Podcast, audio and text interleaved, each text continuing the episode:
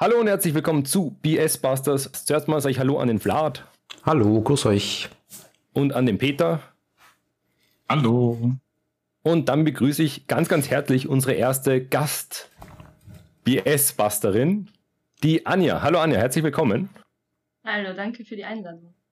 Schön, dass du dabei bist. Ähm, wir haben dich ja aus einem speziellen Grund eingeladen, denn du hast ein ganz ein spannendes Thema.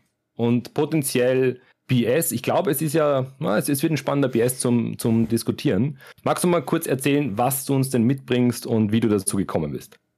Ja, also ich habe mich ähm, in meiner Bachelorarbeit für Komparatistik habe ich mich mit Kleopatra und ihren Darstellungen beschäftigt und bin dann ähm, draufgekommen, dass ja ihre ähm, Darstellung grundsätzlich, also von der Antike bis heute in die Moderne, von sehr viel BS gekennzeichnet ist und ja, darüber hoffe ich, dass wir heute ein bisschen reden können, vor allem weil ich ja eher eben aus der literaturwissenschaftlichen Perspektive komme und ihr mir da hoffentlich aus der historischen Seite ein bisschen helfen könnt. Sehr, sehr cool. Auf jeden Fall ein ganz ein spannendes Thema. Ähm, also ich setze mich damit ja immer gerne auseinander. Ähm, wie schaut es mit dem Rest von euch aus? Peter, Vlad? Ihr seid sicher auch gespannt. Ja, vor allem ist, also ja, vor allem es geht ja auch ein bisschen um Game Studies, da können wir glaube ich auch ein paar äh, Aspekte ansprechen. Also nicht nur um Game Studies, aber das wird auch ein Teilbereich davon sein. Ne? Genau. Und ich arbeite ohnehin gerade am Band zu genau dem Thema mit. Also ich bin wahnsinnig gespannt. Freue mich. Sehr cool. Also bisher war immer der Modus ja, dass wir ähm, irgendwas im Zentrum haben, was wir diskutieren können. Ne? Irgendein Objekt, irgendein, irgendwas, wo man richtig gut darüber diskutieren konnte. Ne? Bisher haben wir es uns immer einfach gemacht. Wir hatten immer so Top 10 Videos oder irgendwas, also das erfundene Mittelalter. Da war die Diskussion dann sozusagen ein Selbstläufer. Anja, hast du uns irgendwas mitgebracht oder sozusagen mal einen Ansatz, der spannend zum Diskutieren ist? Mm, was ich persönlich sehr spannend finde, also jetzt abgesehen davon, ähm, dass eben es ganz viele moderne Darstellungen gibt, die ähm, Kleopatra behandeln, ähm, wir fangen ja mit diesen ähm, ja, BS-Darstellungen schon in der Antike an, mit Plutarch, dem römischen Geschichtsschreiber. Und ja, also ähm, viele Darstellungen heute und keine Ahnung, vor Jahrzehnten, die basieren ja auf Plutarch. Also es nehmen ja alle Plutarch als die Quelle zu Kleopatra ähm, her obwohl der ja eigentlich Römer war. Und ähm, man kann sich vorstellen, ähm, durch den Krieg zwischen Kleopatra und Octavian, dass ähm, naja, die Römer dann nicht so sehr angetan waren von Kleopatra, die große Männerverführerin, die ja alle Römer quasi unter ihre Fittiche hatte und eben, ja, das ganze römische Reich unterjochen wollte, logischerweise, weil irgendein Feindbild braucht man ja. Und eben, und bis heute hält sich eigentlich dieses Bild, dieses Bild der Verführerin, der Unterjocherin, der, ja, einfach, ja, dieser, dieser orientalischen Königin, die da irgendwie ihre Tricks und Hexenkünste trieb mit den Männern.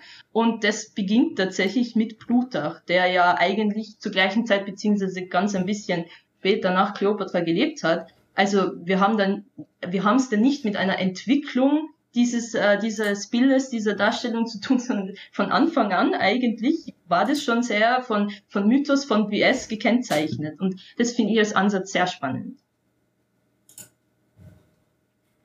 Auf jeden Fall unglaublich spannend. Ich habe jetzt, das ist so klassisch, ein spannendes Thema. Ähm, ich halte mich eigentlich gerade noch zurück, weil ich es unglaublich faszinierend finde. Peter Vlad, ähm, geht es euch ähnlich oder soll ich mal einmal einen Kommentar ähm, zu dem guten Plutarch zum Beispiel rauslassen?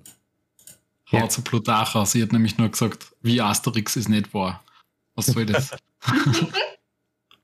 ja, Rant über den, über den Plutarch, die bösen Römer, ne?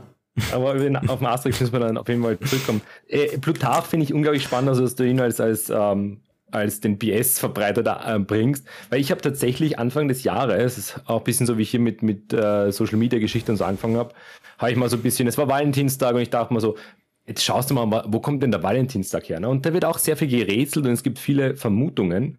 Und Plutarch spielt da auch eine Rolle, weil das dürfte irgendwie so ein römisches Fest gewesen sein. Bei dem, ich meine, da erzählt er immerhin über die Römer. Aber da sind die halt im, in Rom herumgelaufen und haben sich mit irgendwie ganz grausig eigentlich, mit so Fellfetzen und irgendwie von geschlachteten Tieren bis hin zu Hunden, also furchtbar, ähm, irgendwie dann so durch die Gassen gelaufen und haben auf die Jungfrauen für die Fruchtbarkeit hingehauen oder so irgendwas. Ganz seltsam, wo ich mir dann auch so denke, also Hinterkopf eben so diese ganzen Stories, die eben Cäsar auch von den Germanen erzählt wurden, die einfach nicht stimmen, die wirklich BS waren, wo sich die Germanen gedacht haben, so, ha, dem binden wir einen Bären auf, ne? Ähm, also Plutarch ist da schon eine, glaube ich, eine historische Quelle, die man mit sehr viel Vorsicht, also Pinch of Salt nehmen muss. Ne? Also ganz, ganz tricky. Ja, das Problem, das Problem, was ich da sehe, ist vor allem, dass uns halt sehr wenig Sonstiges überliefert worden ist. Also Plutarch ist mehr oder weniger die einzige Quelle. Also es gibt schon noch einiges im arabischen Raum, nur da stellt sich für mich als Muttersprache Deutsch und Mitteleuropäerin die Frage, ja, wie komme ich dazu, ja? Mhm. Also ich habe ja, ähm, bevor ich mit der Bachelorarbeit begonnen habe, habe ich überlegt, ob ich vielleicht ähm, eben Shakespeare-Drama, Anthony und Cleopatra, einem ähm, ägyptischen Drama über Cleopatra gegenüberstelle. Nur hat es da nur zwei, ähm, ja, für mich zumindest über Internet zugängliche Versionen gegeben. Eine in Amerika in Utah und eine auf Arabisch irgendwo eben in Ägypten. Also ich glaube sogar in der, in der äh, Bibliothek von Kairo.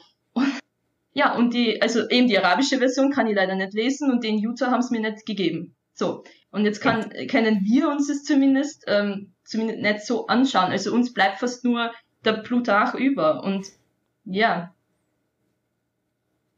Hm, das ist natürlich immer ein Problem, ja. Vielleicht jetzt kurz off-topic, off aber was war der Grund, warum du das jetzt nicht einsehen durftest oder? Ja, so wie oft bei den Bibliotheken, das darf quasi nicht das Land oder so verlassen, ah, weil. Urheberrechte und die haben die Lizenz gekauft und mhm, also äh, okay. die, die Person, mit der er da geschrieben hat, die hatte eh noch extra nachgefragt, ob das möglich wäre, aber leider. Und das ist quasi die einzige englischsprachige Version, die zugänglich ist, so wenn man so mhm. möchte. Oder die ich zumindest gefunden habe. Ja, also ich habe ja eh in sämtlichen Katalogen nachgeschaut. Also eines von vielen Problemen, mit denen sich, äh, man kann jetzt, äh, glaube ich, sagen, Kulturwissenschaftlerinnen herumschlagen müssen. Also erstens, äh, man hat nur diese eine Quelle und diesen einen Autor. Ähm, zu Cleopatra generell, um vielleicht, dass wir jetzt vielleicht jetzt ein bisschen die Game Studies anstreifen. Ähm, ich habe selber meine Bachelorarbeit über Ägypten äh, geschrieben, über die Darstellung Ägyptens äh, in Assassin's Creed Origins und äh, manche Charaktere, die da vorkommen, die erinnern halt auch sehr stark. Also man kann schon meinen, dass die, die Entwicklerinnen äh, sich tatsächlich da zum Beispiel De, Origine Situ Germanorum von Tacitus durchgelesen haben, wie zum Beispiel äh, die Germanen, die äh, im Origins vorkommen. Es gibt ja nur zwei äh, Germanen. Ähm, ich glaube, ähm, dessen Namen jetzt ich jetzt nicht mehr weiß, aber auf jeden Fall, ähm, außer Peter weiß das, weil der hat jetzt kurz, also. Nein, es war ein Wurstzeichen. Also Wurstzeichen, genau.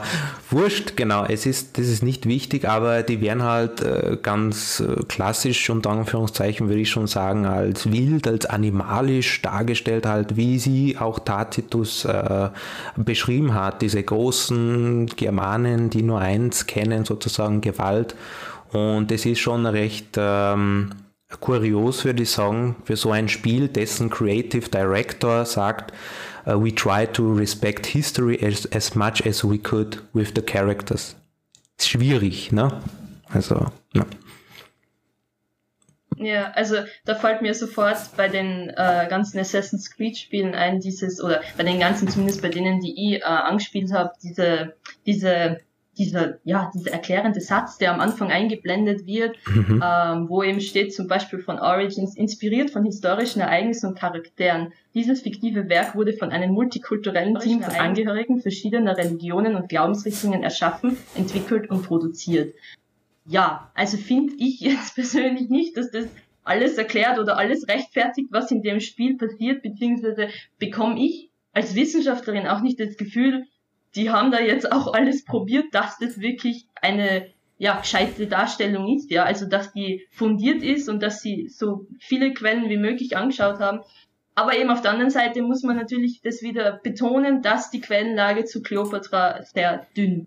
Und dann kann man es natürlich, also zumindest jetzt beim Kleopatra-Teil, wo ich mich ja gut auskenne, ähm, da kann man es denen dann ja, weniger verübeln, würde ich mal Äh, das ist halt ein äh, voll spannendes Problem. Da sind wir nämlich jetzt bei potenziell schon einem BS angekommen, der jetzt vielleicht so ein bisschen weggeht vom, na, es geht nicht weg, aber es geht noch, es erweitert das Thema halt ein bisschen.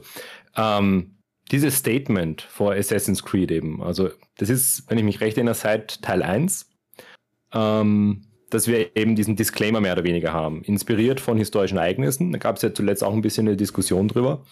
Ähm, kann man auch vielleicht drüber, äh, drüber diskutieren. Ist dieses inspiriert von Bullshit oder gut?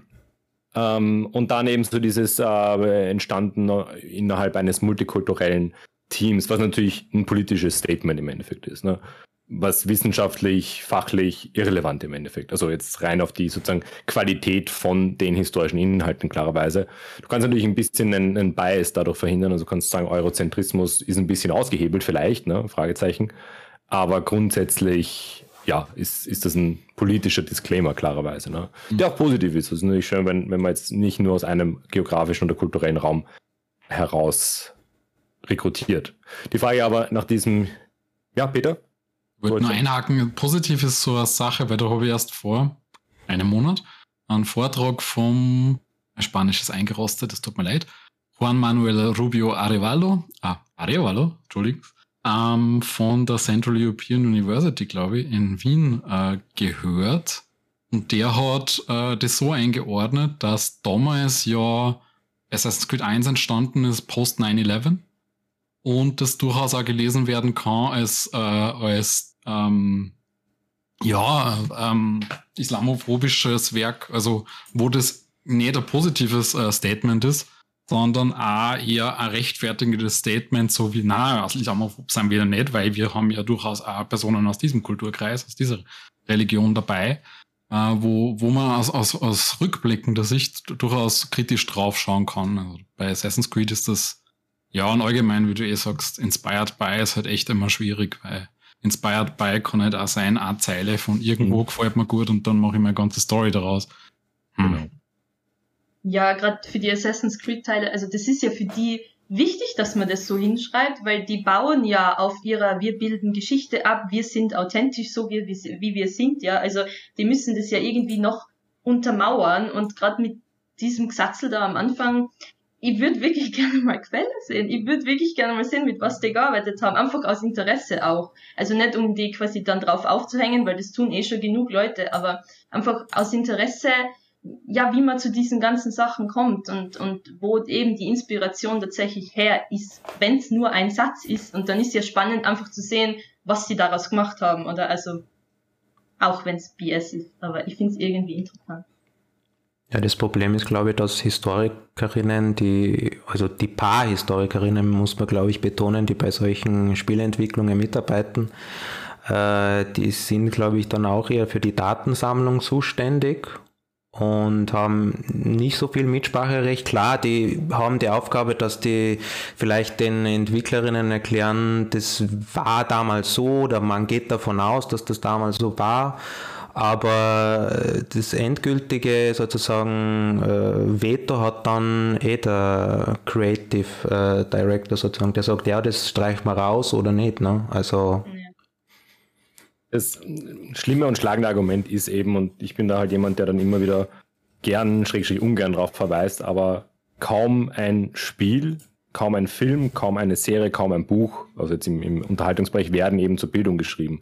Ähm, Assassin's Creed, auch wenn es dann hier sozusagen einen Explore-Modus gibt und sonst was, ist schön und gut, das ist ein, ein Extra. Das ist was wirklich dann im Endeffekt dieses äh, Bildungspublikum ein bisschen mehr adressiert. Aber nehmen wir eben mal sozusagen klassisch die, die früheren Teile. Das sind eben äh, AAA, Blockbuster, schwere Titel, Entwickler dahinter, Publisher dahinter, denen geht es um Kohle machen. Den Angestellten geht es um Arbeit, ähm, dass sie, klar gibt es da Idealisten, die sagen, sie wollen ein gutes Spiel machen.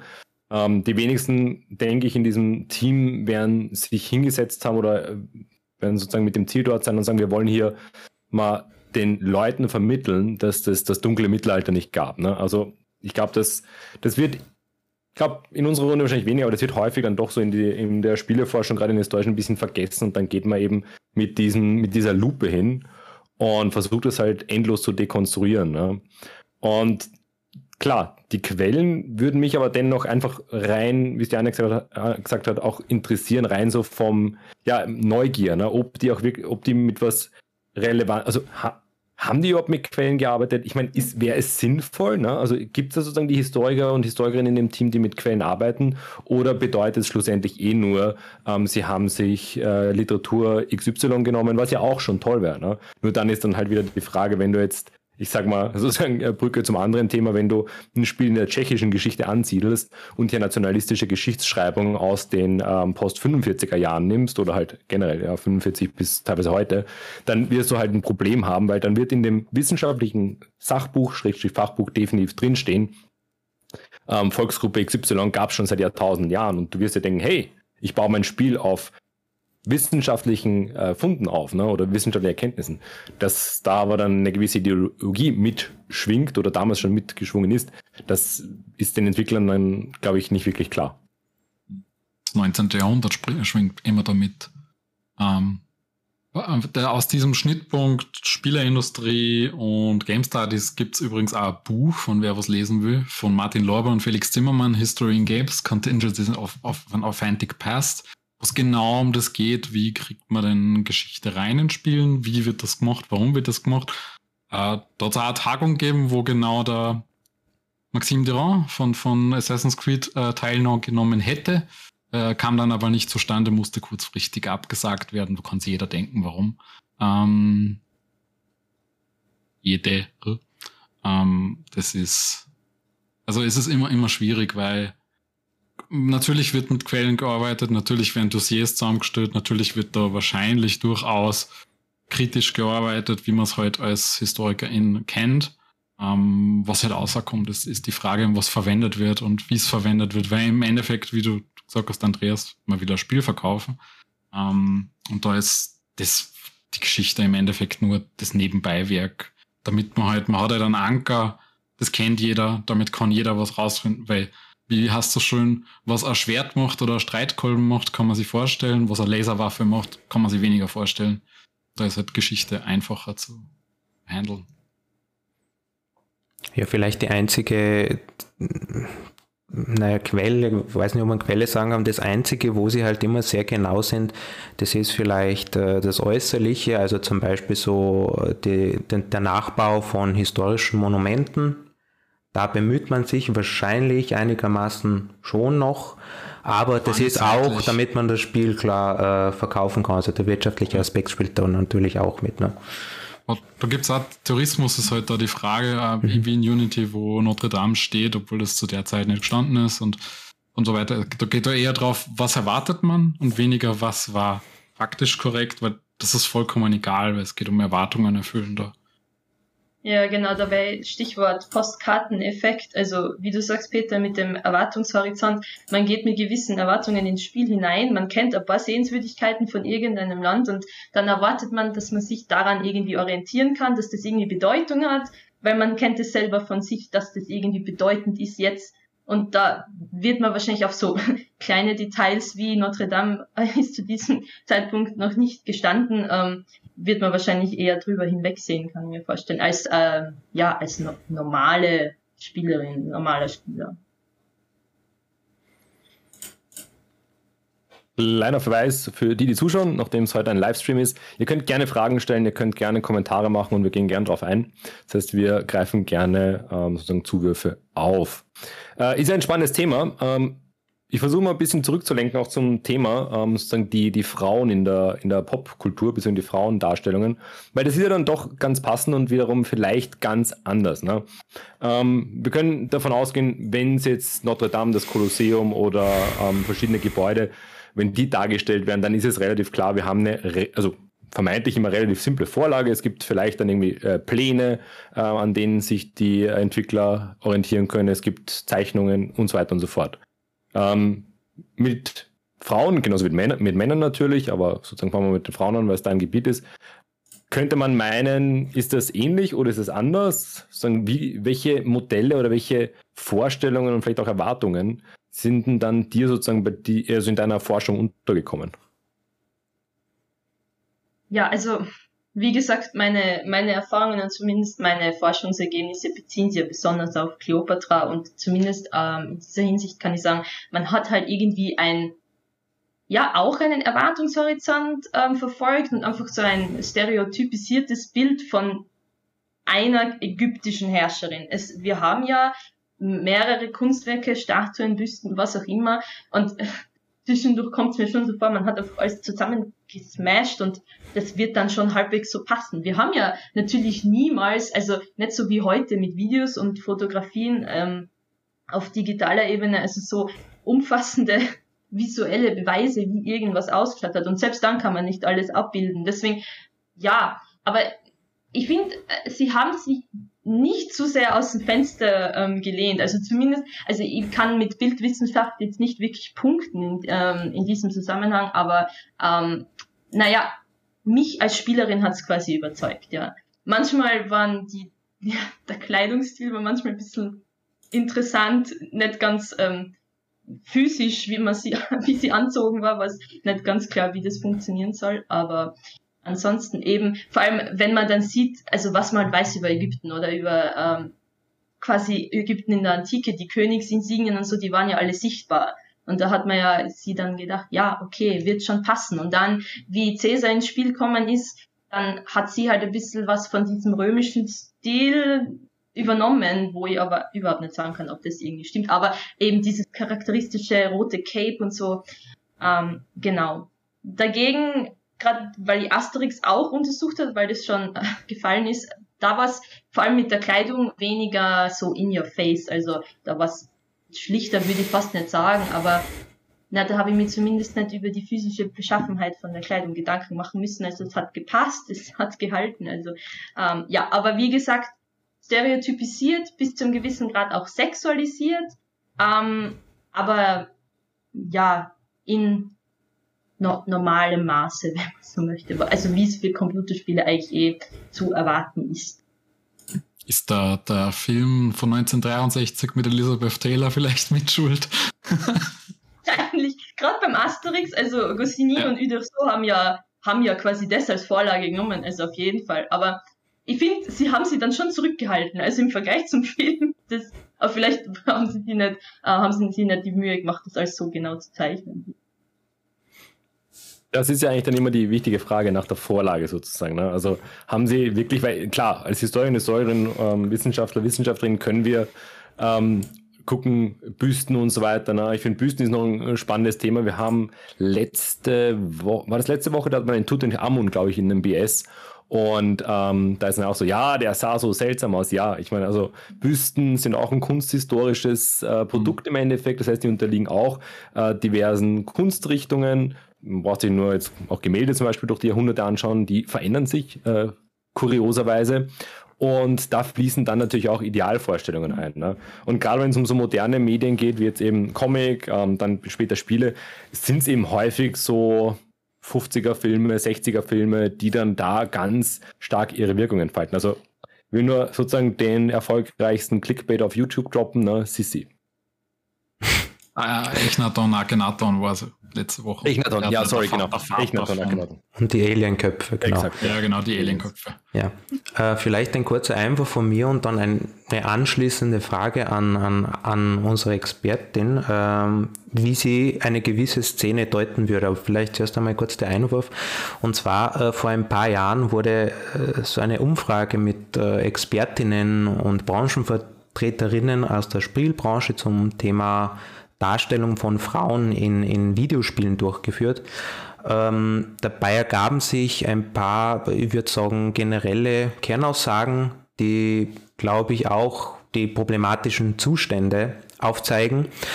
Denn nach Meinung der Expertinnen, und hier zitiere ich äh, Sabine Hahn, Gender und Gaming, Frauen im Fokus der Games-Industrie, nach Meinung der Expertinnen, die anonymisiert wurden, kann eine emanzipierte Darstellungsweise von Frauen bezüglich Videospiele mit einem historischen Hintergrund nicht zustande kommen, da die Authentizität verloren ginge. Ne, zudem wäre ein bestimmtes Aussehen von Frauen in den diversen Genrearten zum Standard geworden. Also Hier kann man sich überdimensionierte äh, Körperteile vorstellen, wie Brüste oder auch Hinterteile. Äh, und jetzt vielleicht zu, zu, dieser einen Szene. Es gibt ja in Assassin's Creed Origins, Anja, eine bestimmte Szene, falls du dich noch erinnern kannst. Da trifft man als Bayek, also Bayek ist sozusagen der, der, für alle Zuhörerinnen und Zuschauerinnen, Bayek ist sozusagen der Hauptcharakter des Spiels, der äh, einen Rachefeldzug plant, damit er den Tod seines äh, Sohnes rächt. Ne? Und äh, Bayek, der trifft einen Verbündeten Kleopatras namens Apollodoros und der führt äh, den Bayek zur, also den, der soll den Bayek zur Kleopatra führen. Äh, anfangs und äh, bevor man sie kennenlernt, erklärt Apollodoros Bayek, äh, dass man ihr nicht in die Augen schauen darf, auf ihre Fragen antworten muss und selber keine Fragen stellen darf. So, in der nächsten Szene wird nun Kleopatra gezeigt, wie sie äh, sozusagen auf einer Liege sitzt und ihre Diener fragt, wo ihre Opiumpfeife sei, während sie dem Diener simultan äh, das Gesicht äh, streicht. Äh, schließlich steht sie auf und begibt sich auf einen erhöhten Protest mit den Worten I will sleep with anyone as long as they agree to be executed in the morning. Also da wäre ich halt ein bisschen gespannt, wie du das äh, so deuten würdest, wie sie äh, dargestellt wird, falls du die Szene also noch im Kopf hast. In, in Beziehung mit Emanzipation mhm. und Authentizität, ja, also ich habe die Szene sehr spannend gefunden, als quasi die ähm, Szene, wo Cleopatra den Spielerinnen vorgestellt wird. Also hab, bin dann natürlich auch sehr drauf eingegangen in meiner Bachelorarbeit, weil das war ja schon sehr eindrücklich, sage ich mal so. Ähm, ja, ich habe, also ich persönlich habe das schon so interpretiert. Cleopatra ist ja zu dem Zeitpunkt gerade oder schon ein bisschen längere Zeit, aber mhm. noch nicht so lange ähm, vom Thron verstoßen worden von ihrem jüngeren Bruder, weil der ja quasi mithilfe der Römer einfach den Thron erlangt hat und seine Schwester da ähm, verstoßen hat.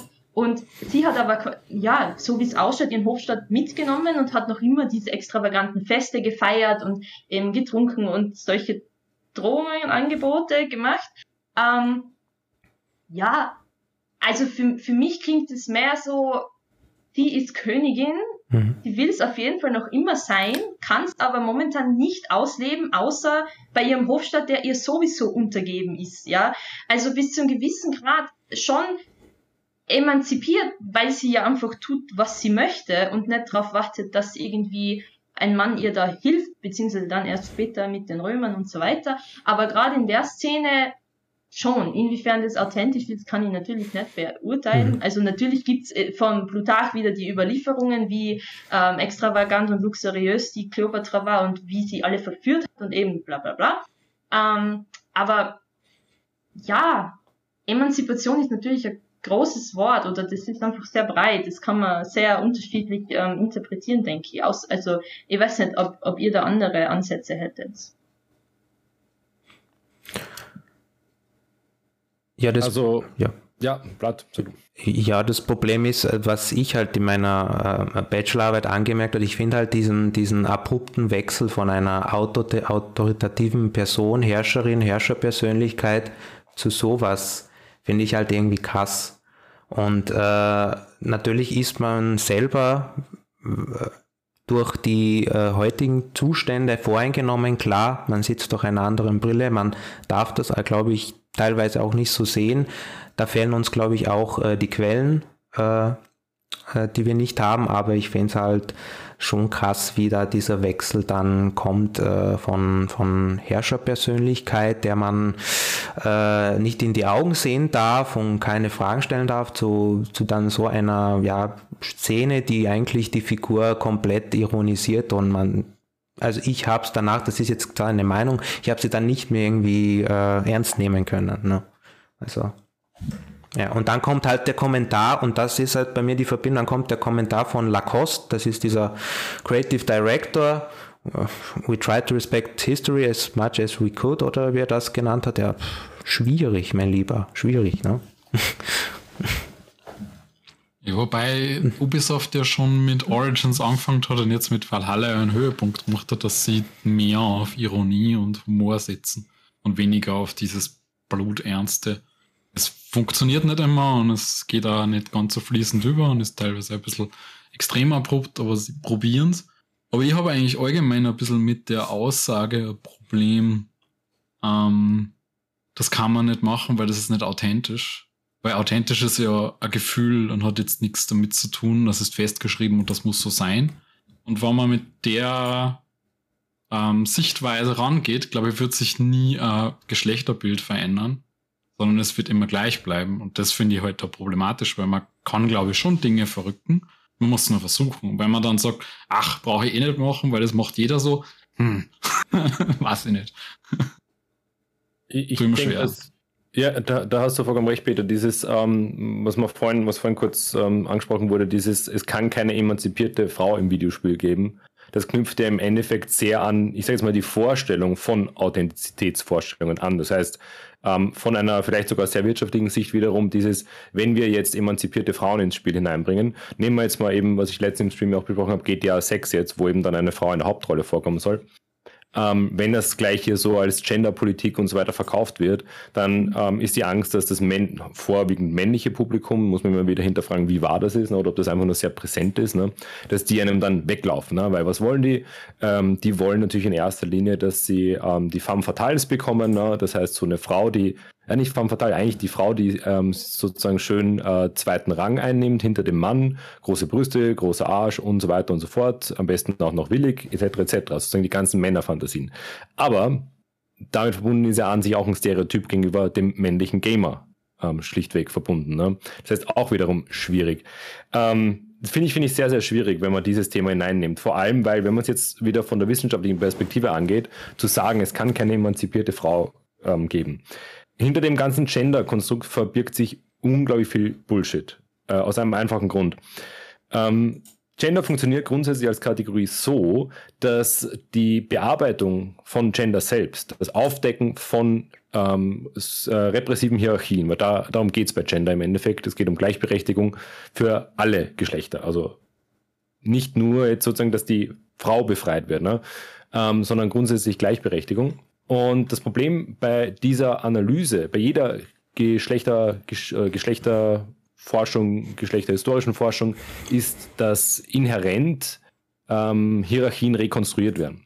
Und das sehen wir im öffentlichen Diskurs am besten daran, dass ähm, sehr automatisch, authentisch äh, angenommen wird, dass in der gesamten Geschichte die Frauen immer unterdrückt waren. Also vollkommen unterdrückt. Das Patriarchat geht zurück bis zu den Dinosauriern, was historisch in keinster Weise belegbar ist. Also, dass es Unterdrückung gab, ja, aber bis knapp um 1800 im zentraleuropäischen Raum ist diese Unterdrückung ganz klar sozial orientiert und nicht geschlechtorientiert. Das beginnt, beginnt dann ab 19. Jahrhundert. Es gibt natürlich immer wiederum geschlechterspezifische Zuschreibungen, aber häufig nehmen wir eben den Monarchen, und da sind wir wieder beim Thema, ähm, wenn man jetzt sagt, ja gut, äh, Kleopatra muss sich eben hier als Monarchin ganz anderen Sachen ähm, stellen. Ne? Ähm, autoritäres Auftreten, das würde man so bei einem Monarchen auch finden, bei der Konstruktion jetzt. Ähm, die Pflichten, sei es noch die Rechtsprechung etc. Was dann dazu kommt, und da sind wir ein bisschen mehr wieder bei den Narrativen, ne? Kleopatra, wenn das dann die Sexualisierung und so weiter dazu kommt, das sind dann wiederum die klassischen Frauenvorstellungen oder Weiblichkeitsvorstellungen, die dann darum wiederum mit einfließen. Ne? Also das ist eine ganz, ganz äh, komplizierte Fusion mehr oder weniger von ähm, einerseits sicherlich geschlechtertheoretischen Ansätzen und so weiter, teilweise auch gut, denke ich. Also man versucht hier irgendwie ähm, auch da sensibel damit umzugehen. Krux mit Gender ist halt, das ist nicht so einfach. Und dann muss das Ganze natürlich irgendwie historisch verankert werden, was in dem Fall, glaube ich, komplett, also ich glaube, es ist nicht historisch verankert einfach. Also wenn man sich da, ich baue 19. Jahrhundert Monarchie denken, es klingt schon anders. Ähm, und dann hast du zum Schluss eigentlich ein Narrativ und ich würde halt sagen, das Problem bei dem Ganzen ist 90% Narrativ und dann hast du halt so ein paar Elemente drin. Ne?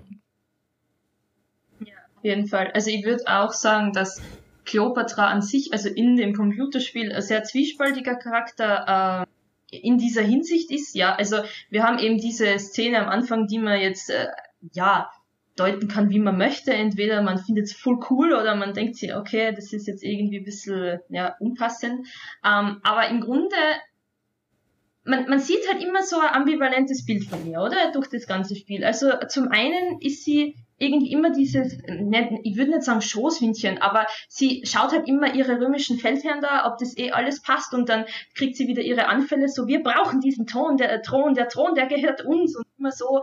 Und andererseits aber manipuliert sie eigentlich die ganze Zeit fast alle wichtigeren ähm, NPCs und auch uns äh, als Protagonistinnen, ähm, weil am Ende, quasi es endet ja mit dem großen Verrat an Bayek und Aya, seiner Frau, ähm, wo sie ihnen quasi ähm, nicht die Rache ermöglicht, ähm, die ihnen versprochen wurde. Und das liegt aber eigentlich nur drum, weil die Kleopatra natürlich immer nur auf ihren eigenen Vorteil ähm, ja, schaut. Und das finde ich ist schon irgendwie neu, also weil sonst immer die oder oft die Frau wirklich nur so in der zweiten Reihe und Nebencharakter und vielleicht darfst du es vielleicht mal fünf Minuten spielen, aber da irgendwie nimmt sie schon eine große handlungstreibende Rolle auch ein und es gibt meiner, also meiner Erfahrung nach mehrere Plot-Twists, wo ich mir gedacht habe, wow, okay, ähm, da ist jetzt auf einmal wieder eine ganz andere Richtung eingeschlagen.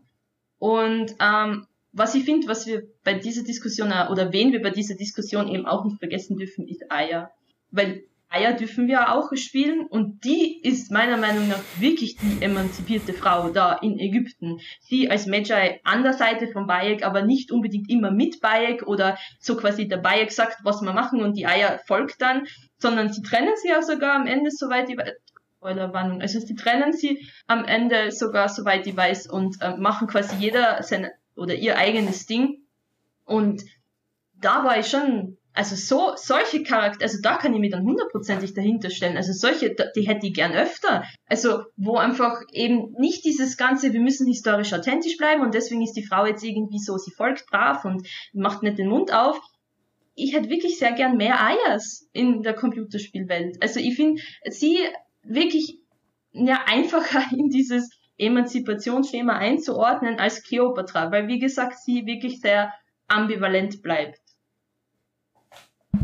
Da, was mich jetzt interessiert, ich, was würde, ich habe mir vorhin schon so unter Anführungszeichen Emanzipation Fragezeichen kurz notiert, weil das ist ja auch immer interessant, wenn jetzt auch Entwickler und so von oder irgendwer von Emanzipation spricht. Ne? Mittlerweile sind wir in einer Gesellschaft, wo man fast jedes zweite Wort im hinterfragen muss, weil ich meine, Freiheit hat jeder seinen Begriff, ne, bis hin zu März und so weiter.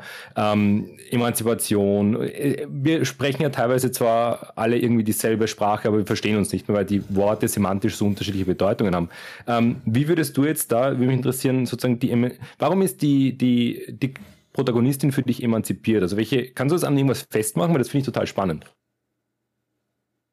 Also für mich entsteht dieser Eindruck der Emanzipation, ich drücke mir jetzt sehr vorsichtig auf, weil wie du sagst, Andreas, Emanzipation ist wirklich du, sehr unterschiedlich du, interpretierbar. Du kannst dich einfach, es, es, ist ja sozusagen subjektiv, ne? in dem Fall ist ja, es ja, du musst klar. jetzt nicht die wissenschaftliche Definition liefern. Das ist ja jetzt sozusagen die, die Analyse direkt an der Quelle, ne? das ist ja umso spannender.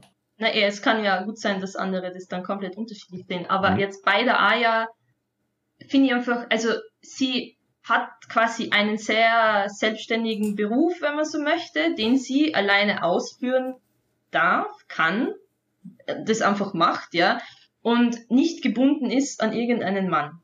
Also wir haben bei der Kleopatra immer diese Bündnisse mit den Feldherren und mit, also mit den Römern und die natürlich dann bis zum gewissen Grad natürlich zu ihrem eigenen ähm, Vorteil passieren. Aber gerade bei der Aya finde ich, also die bleibt dann sich auch treu, ja. Also, und die sagt dann am Ende auch zum Bike, hey, unsere Ziele stimmen nimmer miteinander äh, überein. Machen wir einfach jetzt unsere getrennten Sachen und fertig. Also, ich finde einfach die, die, die Macht, die eigene Entscheidung zu treffen und einfach die eigenen Ziele und Wünsche zu verfolgen, das ist was, was man nicht so oft sieht und was auch oft Frauen heutzutage noch nicht ermöglicht wurde. Und deswegen finde ich, dass Eier emanzipiert ist. Finde ich, find, find ich super überzeugend auch zusammengefasst. Also mhm. vor allem der letzte Punkt mit dem, der überzeugt mich total nämlich und ich finde, es ist eine echt eine gute, sozusagen auch eigentlich eine Definition, die ich so auch übernehmen würde, dieses, oder das resoniert halt bei mir auch, weil ich meine, im Endeffekt Emanzipation ist für jeden Menschen wichtig, ne? Ähm, diese eigenen Entscheidungen treffen. Und ich glaube, das spielt für viele Menschen generell heute eine Rolle. Ne? Und ähm, weil fand ich insofern spannend, weil du zuerst sozusagen die Klassiker, ne? Beruf und von keinem Mann abhängig, ne? Oder halt in dem Fall von, man könnte es erweitern und sagen, von keiner Person abhängig, ne? Ähm, was im Endeffekt Produkte ja von der Entscheid äh, Entscheidungsfreiheit oder halt der Möglichkeit, um jetzt nicht Freiheit reinzubringen, ne, Möglichkeit, eigene Entscheidungen zu treffen drin sind. Und Entscheidungen treffen können, ne, das ist ja historisch dann tatsächlich ein sehr kontinuierliches Thema. Ne? Also sei es jetzt politische Entscheidungen, das heißt Mitwirken, Wahlen und so weiter, ist dann natürlich das klassische Thema, als auch eben selbstbestimmt über, also Klassiker natürlich auch, ich glaube, in, in Österreich war es bis in den 90er, dass die Frau für den Pass die Genehmigung des Mannes brauchte oder so. Da gibt es diese ganz krassen Sachen, wo es eben bis irre spät dauert, einfach bis eine Frau in, in, im 20. Jahrhundert da eine Entscheidungsfreiheit hat. Ne? Also das finde ich eine gute Definition. Bankkonto zum Beispiel, Arbeitserlaubnis, solche Sachen, ja. Ja, hm. ja da passt ja, du hast ja gesagt, ähm, es soll nicht historisch authentisch sein und vielleicht da Emanzipation fördern. Ich glaube, es wäre dann sogar historisch authentisch, weil die machtlose Frau hat es auch im Mittelalter nicht gegeben, die wird es auch in der Antike nicht geben. Zumindest nicht alle. Und das wäre ja eine ganz spannende Sichtweise, die Spiele transportieren könnten, mehr transportieren könnten, indem sie sagen, nicht jede Frau hat Schlamm gekehrt oder sonst was, sondern sie haben auch Dinge gemacht und zwar gar nicht so unwichtige Dinge. Ähm, und das ist ja da eine vertane Chance, weil, wenn ich das richtig mitgekriegt habe, Aya wäre eigentlich die Protagonistin von Assassin's Creed Origins gewesen, bis dann Corporate Office kam und sagte, nein, ein Mann muss her, Bayek wurde dazu erfunden und die Story von Bayek ist einfach nur schlecht. Nein, oha, das habe ich gar nicht gewusst. So oh. weit war es schon. Also es, es hat, mein es, Herz bricht. Also schon seit Syndicate angefangen mit Evie, die eigentlich ja. Protagonistin gewesen, dann war es eben das Duo. Und immer nur die zweite quasi genau. so zur Auswahl oder so. Ja, ja, genau. Und erst dann mit Odyssey war es gleichberechtigt, aber auch da hätte eigentlich die Frau alleiniger gewesen sein sollen. Äh, da, da, wir, wir da, haben ein Muster. Da komme ich ins Ragen. das ist, wie, ist genau das. Letztens, in, in, in, wo ich auch äh, das Video bei mir auf, äh, auf dem Kanal über GTA, ne, wo gleich alle rausgekrochen gekommen sind, so, uh, eine Frau in GTA und so weiter, das ganze Spiel wird kaputt, wo wir, Vlad und Peter haben auch mitdiskutiert im Chat, wahrscheinlich ist GTA einfach tot, also Grand Theft Auto, wer es nicht kennt, das ist ein, man spielt kriminelle Menschen im Endeffekt. Das Spiel ist wahrscheinlich tot, war ja so unsere gemeinsame Analyse irgendwo, weil einfach unsere Zeit so weit ist, dass man sowas eigentlich nicht mehr als Satire machen kann. Der Punkt ist aber, und ich, bei, zu dem Statement stehe ich, hört auf, dass, also die Entwickler, die sollen hier nicht so irgendwie, uh, Gender-Aspekt, wir müssen das irgendwie verpacken, die sollen eine geile Story schreiben, ne? ähm, für die Person. Ne? Und dann natürlich kommt ein Gender-Aspekt rein. Ist gut, wenn man da ein bisschen dann halt nicht irgendwie äh, Stereotypen tausendprozentig reproduziert. Ne? Aber wenn die von Aya, also ich, ich habe das Spiel nicht gespielt, deshalb ähm, äh, lausche ich jetzt euren Ausführungen ganz gespannt. Aber äh, wenn man die Protagonistin oder sie zur wirklichen Protagonistin gemacht hätte ne? und ihr einfach eine richtig gute Story ne? Und da einfach Narrativen folgt, ne? eine Heldenstory, ne? du kannst nämlich auch eine Heldinnen-Story machen, ne? dann hast du eine super Story, super Spiel und klar, vielleicht hast du dann sozusagen, dann kaufen das halt mal 60% weibliche, also Spielerinnen. Ne? Auch schön. Ja, ist doch gut. Es darf ja bedient werden im Endeffekt. Ne? Dass sie dann immer so, dass dann irgendeiner reingrätscht und sagt, aber ja, gut, da sind wir dann irgendwo wieder beim vermeintlichen Markt. Ne? Und ich glaube, dass der Markt wahrscheinlich ein bisschen überschätzt wird, ne? weil bekannt, also der Spielemarkt, weil bekanntermaßen der globale Markt ist ja wo, wie man gesagt wird, ja, die Männer ähm, dominieren den Markt, es sind ja tatsächlich die Frauen, die durchs Konsumverhalten zumindest im Hyperkapitalismus momentan, den Markt bestimmen, schlussendlich. Ne? Und ich glaube ganz ehrlich, dass es im Spielemarkt tatsächlich auch so bereits ist, ja. Hm, aber gerade, um noch einmal auf Origins zurückzukommen, also das finde ich sehr spannend. Wie gesagt, das habe ich nicht gewusst, dass eigentlich Aya dafür vorgesehen äh, gewesen wäre, was aber jetzt im Nachhinein so viel mehr Sinn macht eigentlich, weil wenn man die Story von Bayek anschaut, was ist das, oder? Die ganze Zeit halt seine Rachegelüste und dann macht er halt seine Missionen und dann fertig. Und am Ende gründet er das Credo der Assassinen. Und wenn man jetzt überlegt, dass das eigentlich Aya ihre Aufgabe gewesen wäre, Aya, die ja ganze Charakterentwicklung durchmacht eigentlich im Spiel und am Ende wirklich zu Kleopatra geht und sagt, du schaust jetzt auf unser Land, auf unsere Leid und dann, und wenn du es nicht machst, ja, dann geht's dir an den Kragen, ja, und das mache ich. Und die dann am Ende ja, also ist auch wieder Spoiler, aber die, die, oder wir als Spielerinnen töten Caesar als Aya, ja. Also Aya hat wirklich einfach, oder die Schlüsselposition an mehreren Stellen. Und wahrscheinlich war Ubisoft dann einfach zu hart, also dass dann eine Frau dieses berühmte Credo gegründet hätte. Das wäre ihnen wahrscheinlich einfach gegen den Strich gegangen. Und das finde ich gerade wahnsinnig schade, wirklich. Finde ich auch einen tollen Plot-Twist, so ein Gesellschaftsplot-Twist für heutige für, für die ganzen rechten, ähm, also wie gesagt, ich halte mich immer zurück mit, also die rechtsextremen Gamergate oder sonst irgendwas, die dann plötzlich jahrelang ähm, dem Credo einer Frau gefolgt sind.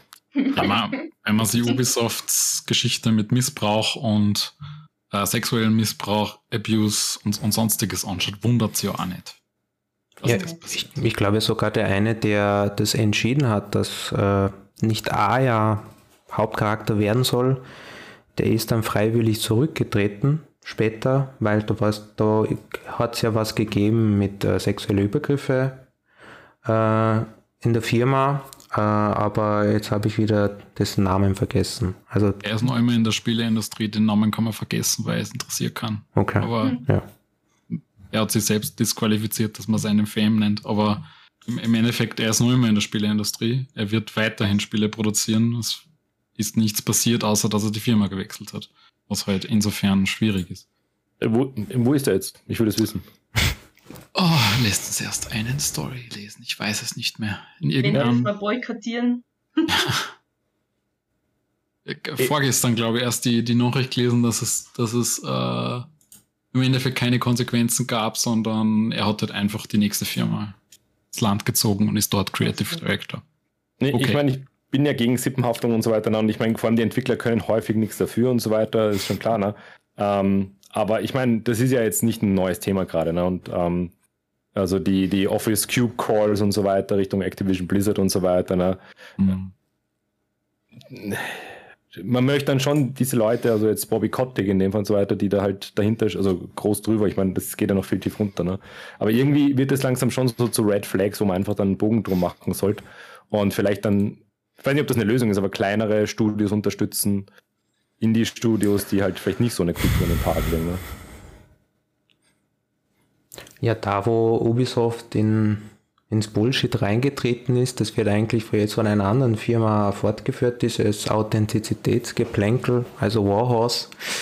Da soll ja jetzt dann Kingdom Come 2 irgendwann einmal äh, kommen, aber ja, das wird wahrscheinlich nicht so enden, weil Uh, Ubisoft bzw. Assassin's Creed entwickelt sich schön langsam, glaube ich, in so eine, ja, wie würde schon sagen, Historical Sandbox vielleicht, ne?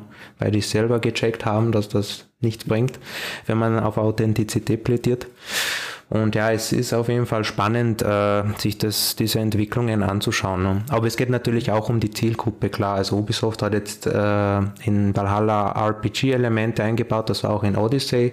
Damit möchte man, glaube ich, auch die Ah, in Origins schon. Origins, okay, ja. Mhm. Also minimal in Origins.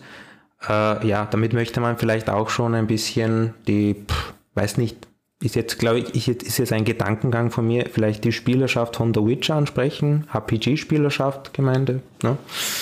Ja. Witcher ist sicher das Vorbild, aber ich würde harten Bullshit äh, callen hier, weil ich glaube nicht, dass Ubisoft die Authentitätsflagge äh, wegwirft, weil wenn man sich so das Marketing von Valhalla anschaut, Be Like a Viking, Like a True Viking und, und, und Co.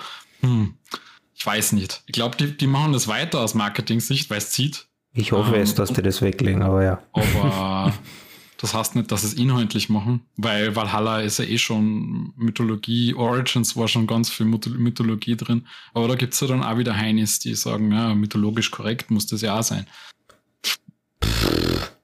Ja, vor allem Be Like a Viking, da gibt es ja diese eine äh, Nebenquest, wo man einer Frau äh, Schlangeneier besorgen muss, also ganz langweilig Schlangeneier einsammeln muss, damit die dann furzen kann, weil die Bauchweh hat.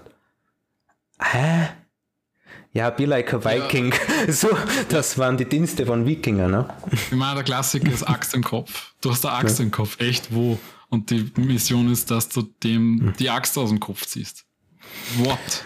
Oder Rap-Battles in, in, in nordischen, skandinavischen Dingen, wo ich mir denke, was habt ihr da gemacht beim Flighting? Also es ist halt, das meine ich mit dem Ironie und, ähm, und Realismus, yeah. Authentizität äh, gemischt, das machen sie ganz gern zurzeit. Auch vielleicht ein bisschen, um zu rauszuziehen, so von wegen, mhm. nein, nein, wir machen das eh nicht so ernst, aber yeah. eigentlich dann doch wieder. Zwinker, zwinker. Das hätte ich auf jeden Fall auch gesagt, ja. Also, dass diese, diese Ernsthaftigkeit ein bisschen gedämmt werden muss, weil sonst könnte man ja wirklich gehen und sagen, hey, da und da und da und da habt ihr was falsch gemacht. Und so können sie ja sagen, ja schau, aber es ist ja nicht so ernst gemeint. Also es ist ja nur so, weil da muss eine Frau futzen und da steckt der Axt im Kopf. Also echt, es wirkt schon ein bisschen wie so eine Rettungsleine, wenn man möchte. Mhm. Ich glaube, dass, dass sich die äh, in eine ganz blöde Lage manövriert haben, nachdem sie da bei, ich glaube, Origins war es mit diesem Ex Discovery Mode war das, der so ein bisschen mit, mit Geschichte, Vermittlung und irgendwie so Tourguide. Wo Geschichte in der Schule, hast. sowas, ja. ja mhm. Da haben sie sich ja dann doch eigentlich draufgesetzt und gesagt, hey, bei uns gibt es Geschichte. Ne? Und das kann halt nicht so funktionieren. Ne? Ähm, zumindest hat es halt nicht funktioniert. Ne? Und jetzt kommen sie ja mit den Wikingern und die Wikinger sind halt, ich meine, worauf bauen sie auf? Ne? Ich meine, klar, Mythen, Legenden etc ähm, und einer Netflix-Serie oder was auch immer, ne, Vikings, und versuchen hier einfach zu channeln. Wobei ich dann, mein Be Like a True Viking, das ist so ähm, im Endeffekt sein echter Mann, seine echte Frau etc. What the fuck do you mean? Ne? Ähm, bedeutet ja im Endeffekt nichts. Ich lese gerade im Chat, äh, wurde geschrieben, keine Zivilisten verletzen beim Kolonisieren oder beim Raiden. Ähm, also sozusagen, da haben wir schon mal so historische Genauigkeiten. Ne?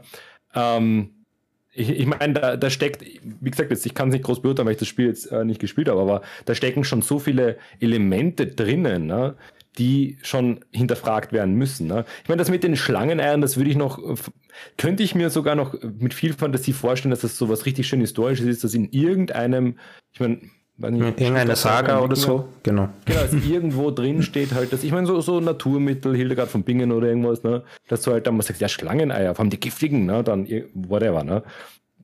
Das wäre vielleicht tatsächlich näher am Alltag eines Wikingers dran, ne, weil ich meine, mein, mein, also ich bin ja auch 19. und 20. 20. Jahrhundert Historiker ähm, und ähm, dementsprechend weit weg von den Wikingern. Aber mein Verständnis ist ja eben auch, dass diese Überbewertung des äh, kriegerischen Volkes äh, ganz stark ist und das eben sozusagen Großteil dann ja auch sozusagen das friedliche Leben äh, zu Hause mehr oder weniger war. Ne? Ich schaue auch nochmal in den Chat, also die Schlangeneier sind, äh, erfreuen sich Beliebtheit und haben sogar PTSD ausgelöst. Katholische Klöster raiden wir in der Freizeit. Also es scheint ja schon so ein Sammelsurium von, ähm, ja fast schon Memes äh, zu sein. Also es wird halt immer absurder und ähm, ja, lieber dann drüber lachen, als hier ein anständiges, ähm, eine anständige Story zu machen. Jetzt sind wir wieder ein bisschen bei diesem Inspired by History oder Based on History, ne? Es wird halt dann immer vaguely based on history, not really based on history. Ja, es, es, wird eigentlich absurder, weil da gibt es jetzt eine Mission. Ich bin jetzt gerade bei über 50 Stunden und habe das Spiel immer noch nicht durch. Es ist einfach schrecklich. Äh, da gibt es ja eine Mission, da muss man als Wikinger mit einem äh, Mönch zusammenarbeiten oder so. Äh, das ist ja, ja unvorstellbar. Aber be like a true Viking, ne? Ja, ja aber wie in Vikings, oder? In der Serie? Hm. Ich habe da nicht viel reingeschaut, aber da ist ja bald einmal, da, da überfallen sie ja bald ein Kloster und dann ist ja dieser, mit, der Mönch mit dem der Lücke da oben oder so und die arbeiten dann zusammen. Also der Protagonist, dessen Namen ich vergessen habe, und der Mönch. Mhm. Also aber, sie vielleicht an der Serie. Aber was lustig ist, was lustig ist, ist, die ganzen Mönche, die laufen weg, die, die darf man so, glaube ich, nicht töten. Ne? Außer die Krieger natürlich, die da vorkommen. Obwohl halt in der Angelsächs, also ist eh klar, in der angelsächsischen Chronik steht, dass auch Mönche ermordet wurden, aber nein, im Spiel selber darf man keine Mönche ermorden, weil, äh, ja, ist egal. Warum macht ihr? Hm. Gut, das sind wieder die Spielprinzipien. Ne? Ja. Und vielleicht auch, gibt es dann vielleicht eine mhm. Fassung, ich denke gerade so an, an Call of Duty Modern Warfare 2000-Szene, wo du sozusagen die unzensierte Variante brauchst, damit du eben auf die Zivilisten, also das ist ja, das ist ja eigentlich ein Tabu, ne? also sozusagen ähm, Gewalt gegen Zivilisten, gegen Unschuldige, wird ja in den meisten Spielen tabuisiert. Ne? Ähm, das heißt, da sind wir vielleicht ein bisschen mehr auch bei der Spielkonvention, ah, spannendes Thema eigentlich, Spielkonvention, Tabus gegenüber historischer Akkuratesse. Ne? Ja, bei Cleopatra hat man sich am Anfang gedacht, na egal, oder? also da hauen wir alles aus, hier was uns einfällt. Aber da, da macht ja macht ja auch sie die Aktionen, ne? Also sozusagen, da ist ja mehr der persönliche Narrativ, sozusagen Bösewicht, ja. Bösewichtin oder halt, du hast, glaube ich, anfangs Unterjocherin und Hexenkünste so erwähnt als innere Merkmale. Ja, aber irgendwie muss man so böse Flecken und Hacken, äh, hacken. Hexen geht immer gut. Ja. Und, und ähm, Femme Fatale hast du auch schon angesprochen. Das ist ja auch deut Licht zumindest in Teilen ist in Origins. Nicht immer, aber doch. Aber die unterbrochen. Tut mir leid. Andreas, dich. Mich, mich, mich, mich hast du wegen. Achso, okay, ich habe, ähm, dann hast du schon, äh, ja, äh, Femme Fatale hat, hatte ich, glaube ich, vorhin mal angesprochen, habe ich dir jetzt ja. irgendwie im Kopf. Es sind so viele spannende Themen und ich freue mich wirklich, dass die Anja heute unser Gast hier ist. Und ich finde es, äh, man merkt schon wieder, dass die Historiker und Kulturwissenschaftlerinnen und äh, Literaturwissenschaftlerinnen, ne, und sozusagen, wir sind hier ähm, ein kaum aufzuhaltender Zug. Ne? Und das finde ich auf jeden Fall nochmal interessant, ähm, wenn man da so ein bisschen die, wir haben jetzt viel über die äußeren Merkmale reden, ne? die inneren Merkmale bei Cleopatra sind auch interessant, weil so dieses Unterjocherin, ich denke dann halt äh, oftmals auch so an gegenwärtige Figuren ne, aus Popkultur. Und ich meine, sozusagen böse Königin, ja, früher hat man vielleicht noch Maleficent oder so irgendwie, gut, das sind die Hexe, ne? Ähm, oder irgendwie aus Disney was sich geschnappt. Ähm, heute ist es ja doch Cersei aus Game of Thrones, ne? Und Könntest du das einschätzen oder hast du vielleicht schon Gedanken gemacht, inwiefern da sozusagen neue Bilder entstehen auch oder sozusagen neue, die natürlich auf alten aufbauen, weil es Giftmischerin und so weiter ist eine, glaube ich, der ältesten sozusagen negativen, eines der ältesten negativen Frauenbilder. Aber wenn es um Herrscherin geht, ne? Ja, ähm, ich habe ja, ich ja meine Bachelorarbeit abgeschlossen ähm, damit, dass ich diese äh, drei Kleopatra-Darstellungen, die ich untersucht habe, mit dieser Kunstfigur der Femme Fatale ähm, verglichen habe.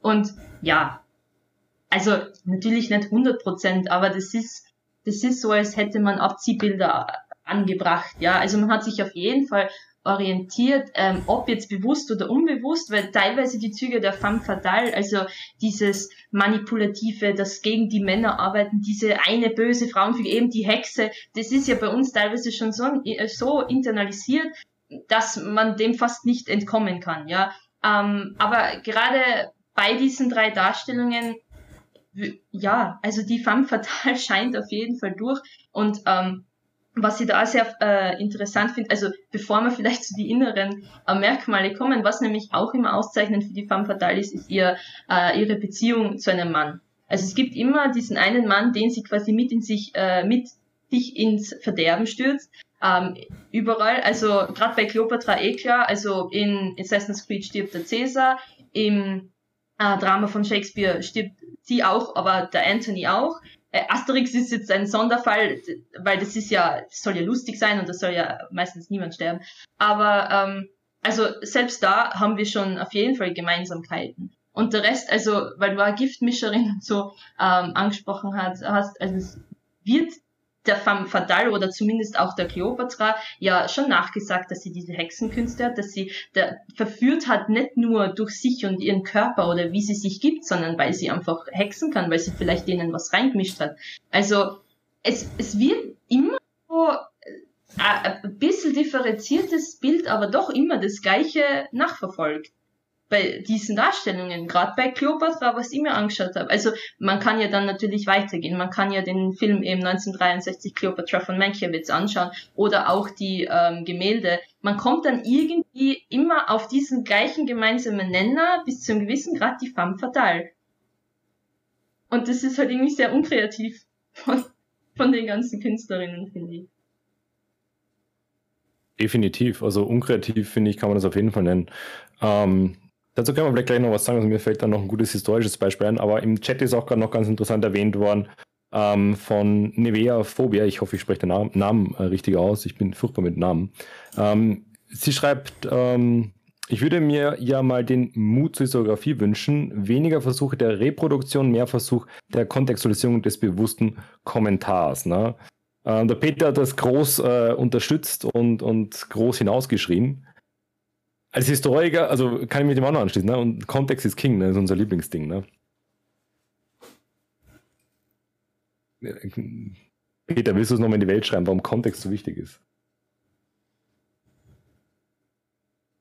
Warum ist Kontext so wichtig? Ähm, Impulsreferat. Ja.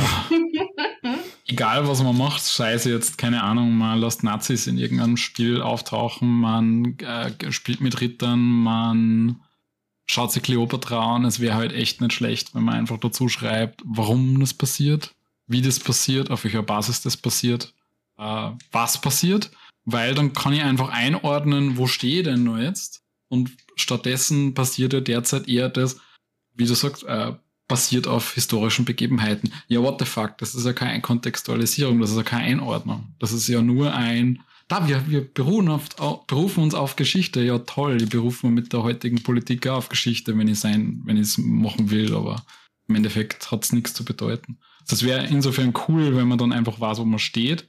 Aber andererseits ist es auch spannend, damit man weiß, vielleicht die Hintergründe versteht. Warum äh, passiert was? Was ist denn da gemeint? Äh, was gibt es da irgendwelche gesellschaftspolitischen Aussagen? Gibt es kulturelle Aussagen, die drin stecken, wo man einfach so viel mehr über das Medium erfährt und dadurch eigentlich coolere Dinge erfährt, wie basiert auf historische Begebenheiten. Ja, ist mir doch wurscht, was vor tausend Jahren war mit irgendeiner Person, die wahrscheinlich dann eh in einem Punkt genau übereinstimmt und alles andere war nicht so.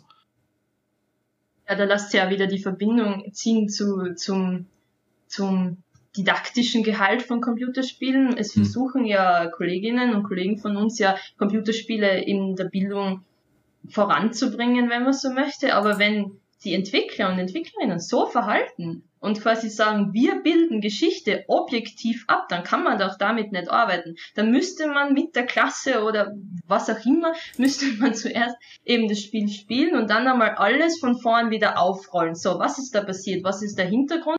Kann das stimmen? Was wären vielleicht Quellen dazu? Also, ja, sie machen es schon sehr leicht eigentlich, also das Entwicklungsteam. Also. Ich, ich glaube, gerade weil Sie, du hast jetzt was angesprochen, Geschichte objektiv abbilden. Ne?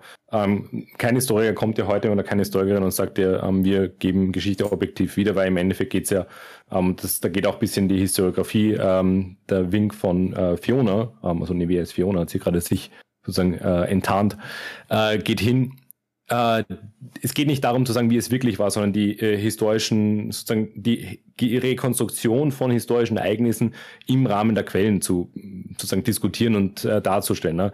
Klar kannst du sagen, 1940 beginnt der Erste Weltkrieg, ne? aber der ganze Kontext und so weiter, das ist was, was sehr ähm, in erster Linie diskutiert werden muss. Und deshalb machen wir ja das hier, was wir machen. Ne? Wir diskutieren über Dinge ähm, und versuchen eben hier, man kann fachlich und sachlich argumentieren und diskutieren, indem man mit Quellen arbeitet. Ne? Das geht natürlich schon, aber wir werden nie sozusagen vollkommen schlüssig rekonstruieren, ähm, wie denn das damals war. Selbst wenn wir die Zeitmaschine haben, wir sehen ja, also würdest du jetzt hinreisen und dir anschauen, was da los war, würdest du vielleicht draufkommen, hey, das war alles gar nicht so prunkvoll toll, sondern die Politik hat viel die größere Rolle gespielt zum Beispiel, ne? aber du würdest halt trotzdem nur einen Teil immer mitbekommen. Ne?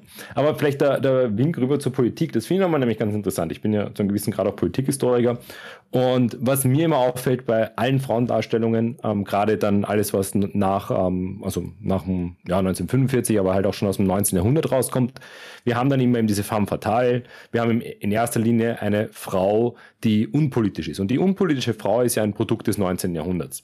Und wenn ich jetzt zurückgehe, ne, und das habe ich vorhin gesagt, historisches Beispiel, klassisch immer Maria Theresia, man könnte aber auch Margarete von Österreich nehmen und verschiedene Erzherzoginnen, also gerade im österreichischen Raum, aber auch im deutschen Raum gibt es natürlich äh, ganz viele ähm, Damen der ähm, Nobilität jetzt zum Beispiel mal, von denen ist halt viel überliefert, andere soziale Schichten sowieso, also da ist nochmal ganz anders. Aber nehmen wir mal jetzt, nehmen wir Maria Theresia zum Beispiel. Ähm, die wird ja ganz selten sozusagen in ihrer Rolle als Frau, also sozusagen stereotypisch dargestellt. Schon Mutter spielt eine Rolle, aber die ist halt so, die, die ist die Herrscherin. Das ist so ein, ein, ein Paradetypus von Herrscherin, denn die musste herrschen. Und warum funktioniert das ja ähm, im, im Narrativ sozusagen? Weil es gibt immer die, es gibt sozusagen die Feststellung für die österreichische Geschichte, dass es keine großen ähm, Herrscher gibt für die österreichische Geschichte. Klar, es gibt so Franz Josef, der ist halt so der nette alte Kaiser, aber es gibt keinen Napoleon, es gibt keinen Friedrich den Großen, es gibt Maria Theresia. Und ähm, das fällt auch in etwa alles in die Zeit hinein. Und da haben wir diesen politischen Aspekt viel, viel stärker als eben jetzt so einen femme fatale. Also Maria Theresia war alles, die war keine, in der Erzählung keine femme fatale. Definitiv nicht. Ne? Das war eine äh, Hardcore-Politikerin im Endeffekt mit einem Reformkurs. Und ich habe immer den Eindruck, also das finde ich immer schade, wenn bei Spielen, Filmen, Serien dieses politische, also es muss ja nicht immer politisch sein, aber wenn es halt um eine Herrscherin geht, eine Herrscherin ist politisch, wenn das dann vollkommen untergeht. Ja, ähm, gerade wenn man da jetzt einen Vergleich zieht zu Cleopatra, es gibt ja, also ich habe durchaus Quellen quasi aus dem heutigen arabischen Raum gefunden, also Quellen, also Geschichte, Bücher, die quasi auch Kleopatra behandeln. Und da habe ich schon andere Indizien auch gefunden. Also gerade eines, auf, auf das ich mich mehr gestützt habe, der schreibt, also der Wissenschaftler schreibt wirklich davon, dass Kleopatra eigentlich ähm, ja die, die Wissenschaft, die Kunst und Kultur in ihrem Land wirklich stark vorangetrieben hat. Also die war Unterstützerin, die hat das gefördert. Aber davon hören wir halt einfach nichts, ja, weil das ist nicht das Spannende an ihr, das ist nicht das Spannende so, wie quasi ihr Verführungstalent oder wie sexy sie irgendwie sein kann, keine Ahnung, oder dass sie die ganze Zeit mit den Römern gemeinsame Sache gemacht hat. Und dabei wird dann oft auch wieder ausgespart, dass sie eigentlich einfach geniale Herrscherin war, dass sie sie die einfach zu ihrem Vorteil herangezogen hat, Bündnisse geschlossen hat. Natürlich hat sie vielleicht, also wir wissen es ja nicht, aber wenn's ja, wenn's so war, dann hat sie die natürlich irgendwie verführt von mir aus. Ja, irgendwie muss sie dir überzeugen, dass sie es wert ist, unterstützt zu werden. Und im Grunde muss man das ja eigentlich respektieren, weil das ist ja nicht einfach so, ja, aus Lust und Laune heraus passiert. Das kann ich mir wirklich bei besten Willen nicht vorstellen. Sie war ja Pharaonin. Sie, sie hat ja quasi gewisse Aufgaben gehabt. Und eben, wie gesagt, also diese, ja, diese, diese, ihre Rolle als Kunstförderin im Land, von dem hören wir einfach da in Europa gar mhm. nichts mehr. Gar nichts. Mhm. Und dann eben, eigentlich ein gutes Beispiel, oder Maria Theresia, wo vielleicht das schon mehr im Fokus steht, oder sie als, als Einführerin unseres Schulsystems oder zumindest der Pflichtschule und so. Also, yay, aber nicht bei Cleopatra leider. Mhm. Ja, oft ist dann doch wahrscheinlich das Stereotyp oder das, was jeder kennt oder alle kennen, äh, die, die Bilder, weil äh, wenn man sagt, es gibt keine österreichischen HerrscherInnen, die irgendwas geleistet haben, ähm, Karl V., Maximilian I., Josef II. enterte Jet. Ich weiß leider nur als Männer, aber es ist halt leider die Habsburger Monarchie. Ähm, aber das genauso, man konnte was über Nofretete machen. Wenn man mhm. schon, sie schon auf relativ wenig Quellen bei Kleopatra stützt, dann kann man genauso die wenigen Quellen über Nofretete machen. Und Nofretete ist, ist berühmt Ende nie, weil wir es eh mhm. eh letzte Woche gehabt haben im, Exakt, ja. PS Busters. Ähm, ja, also es, es, ging da eigentlich viel mehr, aber dann doch, doch stützt man sich wieder auf das Altbekannte. So ein bisschen short. Dreht man sich irgendwie ein bisschen im Kreis. Was dann oft auch mal fehlt, und das, das ist jetzt auch gerade relativ klar geworden, wenn es, ähm, also wir hatten jetzt eben so dieses, ähm, Anne, du angesprochen, dieses klassische äh, Prinzip eigentlich, oder nein, nicht Prinzip, das darf man nicht so äh, kleinreden, dieses Stereotyp eben, die Kleopatra hat sich mehr oder weniger hochgeschlafen. Ne? Das ist ja was, was man bis heute eben hört. Ne? Erfolgreiche ja, Frauen schlafen sich hoch, ne? während Männer hart arbeiten. Ähm, die Perspektive, und das ist eben immer ganz, ganz wichtig und wird bei vielen Gender-Forschungen auch vergessen, tatsächlich, auch ähm, gerade Tipp an die Nachwuchs-Gender-Forscher und Forscherinnen. Ähm, wenn man sich jetzt anschaut, wie eine Monarchin herrscht, im, von mir aus im alten Ägypten oder auch im 19. Jahrhundert, egal, ne? Äh, wenn du dir hier anschaust, was macht eine Monarchin, dann kannst du deine Arbeit nicht da beruhen lassen. Du musst dir im Vergleich auch einen Monarchen anschauen. Du musst dir eben anschauen, wenn du schon eine Aussage treffen willst, gibt es hier Unterschiede. Ne? Und ich habe da, ich jetzt selber da mal so eine kleine Arbeit dazu gemacht, ähm, und zwar Äbtissinnen im, ich glaube, 14. Jahrhundert oder sowas. Ähm, auch mit, du kannst auch mit dem Gender Bias rangehen und kommst plötzlich drauf, hey, diese Äbtissinnen, die waren voll unter der Fuchtel der Visitatoren der damaligen Zeit und die sind total unterdrückt gewesen. Wäre sozusagen moderne Sicht, ne? sozusagen Patriarchat, oho, ne? Ja, guckst du dann aber den Abt an, der wurde genauso von Visitatoren heimgesucht, ne? Das war einfach sozusagen, das Soziale war eben vorrangig äh, gegenüber Geschlecht. Und wenn du dir jetzt eben so die, jetzt bei Kleopatra ist natürlich klar, haben wir das Prinzip, umso weiter wir zurückgehen, deshalb nehmen sich ja solche Produktionen gern was, was ganz weit zurück ist, weil da gibt es weniger Quellen und weniger, was man sagen kann. Ne? Heißt natürlich nicht, sozusagen die Abwesenheit von Quellen erlaubt uns nicht Blödsinn zu reden. Welcome to PS Busters, ne? Aber ähm, in der Tat wir können zumindest versuchen, es ein bisschen einzuschätzen. Und gerade was man da machen muss, du müsstest dann halt mit einem ägyptischen König vergleichen. Ne? Und was sozusagen politische Praxis von, also ein Pharao, ne? Ähm, was politische Praxis dann immer ganz evident ist. Wenn du halt auf der einen Seite hast, ja, die hat da mit den Römern was rumgemacht und sonst was und dann hier vielleicht noch war sie mit dem einen mächtigen, einflussreichen verbandelt und so weiter. Ja, dann guck mal auf die Männer und dann kommst du halt äh, auf ein ähnliches Prinzip. Modern nennt man das halt Networking oder irgendwas, ne? politischer Einfluss und so weiter. Das, oftmals wird das dann schon auch aus der Analytiker- oder äh, sozusagen Forscherbrille, Forscherinnenbrille, ist man dann schon so drauf und, und versucht das also, ja, die musste das und das machen. Ähm, oftmals sind es sind natürlich immer Eigenheiten. Ne? Also klar, die Kleopatra hat andere Möglichkeiten vielleicht als jetzt der Tutanchamun oder so. Ne?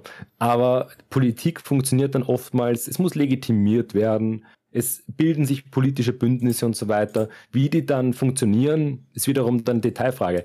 Deshalb ist ja auch so interessant, deshalb werden ja dann auch bei den Römern die einzelnen äh, Herrscher analysiert und was haben die anders gemacht. Ne?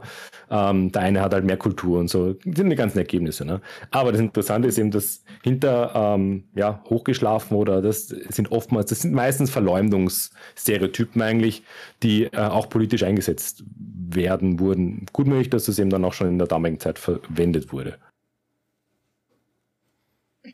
Also, was mir in der Hinsicht natürlich sofort einfällt, also ich bin jetzt mit den ägyptischen Pharaonen und Pharaoninnen jetzt, also nicht so auf der Höhe, aber was in Assassin's Creed durchaus gezeigt wird, also ich habe ja gesagt, dass äh, von Ptolemäus, von ihrem Bruder vom Thron verstoßen wurde und das ist ihm ja nur gelungen, weil er sich mit den Römern verbunden, verbündet hat, ja. Und ähm, dann kommt diese berühmt bekannte Teppichszene, wo eben Bayek und Aya Cleopatra in einem Teppich eingerollt, das kennt man eh von anderen Darstellungen, äh, in den Palast schmuggeln, wo gerade Ptolemäus mit Caesar isst, trinkt, was auch immer und eben Pläne schmiedet ähm, und überzeugt dort dann Caesar davon, dass sie diejenige ist, die es wert ist zu unterstützen, ja.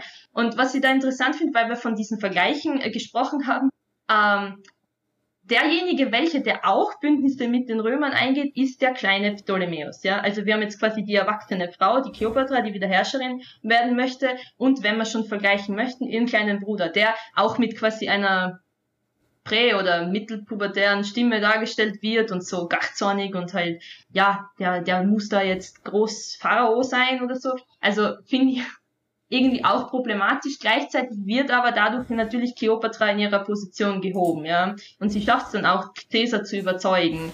Also dieses Networking passiert auf jeden Fall auf beiden Seiten und es wird dann ja auch ausgemacht, was die Römer davon haben. Also so ist es ja nicht, ja. Ähm, aber ja, eben, es wäre schon sehr spannend gewesen, hätten sie das vielleicht mit einem normalen großen Pharao irgendwie verglichen. Aber das können ja wir jetzt machen. genau, das ist immer schön, die Forschungslücken aufzudecken. Ne? Ähm, Im Chat hat man noch einen Vorschlag, den wir vielleicht noch kurz ansprechen können. Da habe ich nämlich eine Meinung dazu. Aber ich glaube, ihr habt auch eine Meinung dazu. Ähm, der Connoisseur Samuel schreibt, Videospiele durchs Peer Review schicken. Halte ich jetzt nicht so viel davon. Ich glaube, Peter hat auch schon so eine Kritik angeübt. Peer Review, vielleicht für die, die ähm, es nicht kennen, Peer Review ist eine ähm, eine Prüf- und Bewertungsinstanz im wissenschaftlichen Bereich, das heißt zwei unabhängige, also in der Regel zwei unabhängige Experten, äh, prüfen einen Text, ohne dass sie wissen, von wem der Text ist. Vermeintlich immer. In der Realität weiß man eigentlich aufgrund vom Thema und so meistens, wer das ist. Das heißt, da spielt ein Netzwerk auch eine Rolle. Ähm, ist ein kontroverses Ding mittlerweile in der Wissenschaft, zu einem gewissen Grad, zumindest in den Geisteswissenschaften. Glaubt ihr, das wird was helfen, wenn man hier so, wenn Assassin's Creed durch ein Historiker-Review gehen wird? Oder Asterix. Weil ich gehen ja im Endeffekt durch Review, ich habe im Chat geschrieben, das Editorial Board von Ubisoft in Paris hat ja über alles, was Ubisoft macht, bestimmt. Ob es jetzt noch immer dann, wahrscheinlich noch immer, also es hat sich nur ein bisschen geändert, das Board, und das, das sind immer dieselben Personen. Also das macht die Problematik ja nicht anders.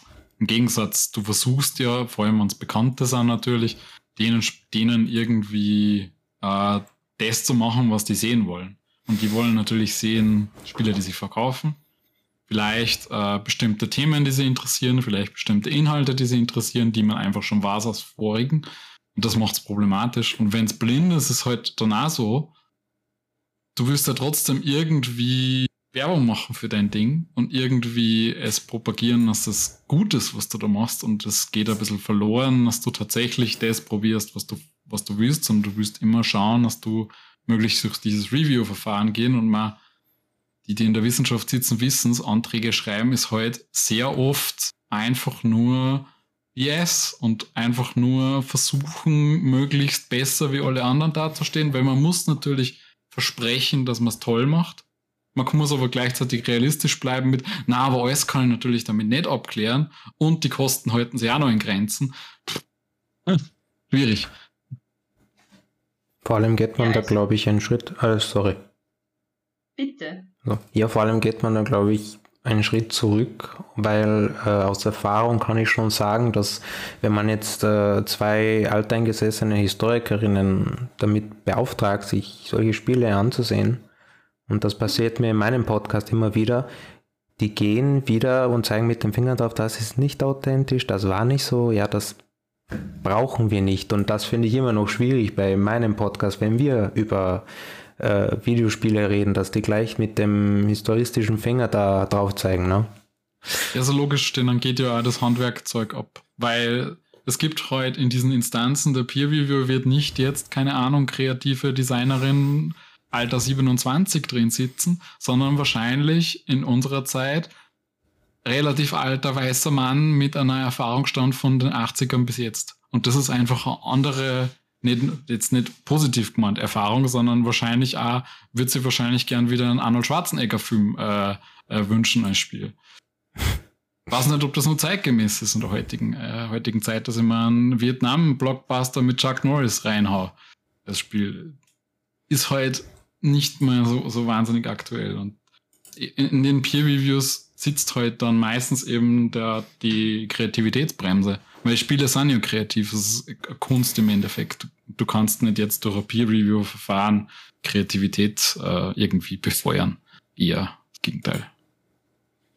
Ähm, aber ich würde tatsächlich behaupten, dass die Bereitschaft von Historikerinnen unter 50 ähm, schon da wäre, so Peer Reviews quasi durchzuführen als unabhängige Experten und Expertinnen. Nur Voraussetzung dafür ist natürlich, dass das von so großen äh, Studios wie Ubisoft auch gefördert wird. Dass die auch sagen, wir hören euch zu, wir nehmen euch ernst, wir bauen dann was ein oder verändern etwas, ja. Weil wenn das nicht passiert und wenn sie nicht dann noch fragen, ja, man kann, also gerade so großen, eben wie gesagt, so große Studios, da kannst du denen, was nicht, tagelang die Tür einrennen, denen ist das ja egal ja, die pfeifen drauf, ja. Also ich, würde schon behaupten, dass es Leute gibt, die das gerne machen würden und auch konstruktive Kritik üben würden, weil vor allem eben Leute, die auch mit äh, Videospielen bekannt sind oder, oder einfach gerne spielen, ja, die sehen ja dann, was es da für Möglichkeiten gibt und haben dann gleichzeitig auch noch das Fachwissen. Da gibt's auf jeden Fall Menschen. Nur wenn halt eben die ganzen Entwicklungsteams und Studios das nicht zulassen,